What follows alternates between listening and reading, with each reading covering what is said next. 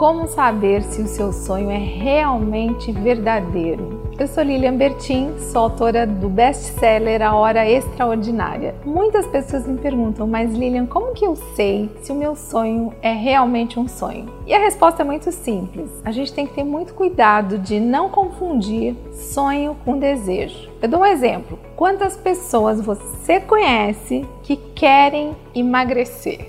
Nossa, eu conheço muitas. Quantas pessoas você conhece que querem ficar ricas? Muitas também. Tem gente que quer ficar rico e não joga nem na loto. Pensa, quer ganhar na loteria e não joga na loto. Tem gente que quer ficar rico e não trabalha. Então é muito comum as pessoas confundirem sonho com desejo. O sonho, para ser realmente um sonho, ele precisa de algo a mais. É isso que eu ensino no meu livro, A Hora Extraordinária. E não só isso, você precisa de um método e você tem que saber seguir o método. Então a gente tem um método para que você realize seu primeiro sonho em 30 dias, dedicando-se uma hora por dia. E as pessoas também me perguntam, mas só uma hora por dia? Olha, veja bem, tem um golpe de judô que chama Ippon. O Ippon é quando o judoca ele derruba o adversário num único golpe, como se fosse assim um nocaute nesses UFCs, por exemplo. O Ippon, ele é uma técnica muito difícil, mas tem pessoas que conseguem com muita habilidade começar a luta e já dar um Ippon no seu adversário. E um dia eu estava vendo uma entrevista de um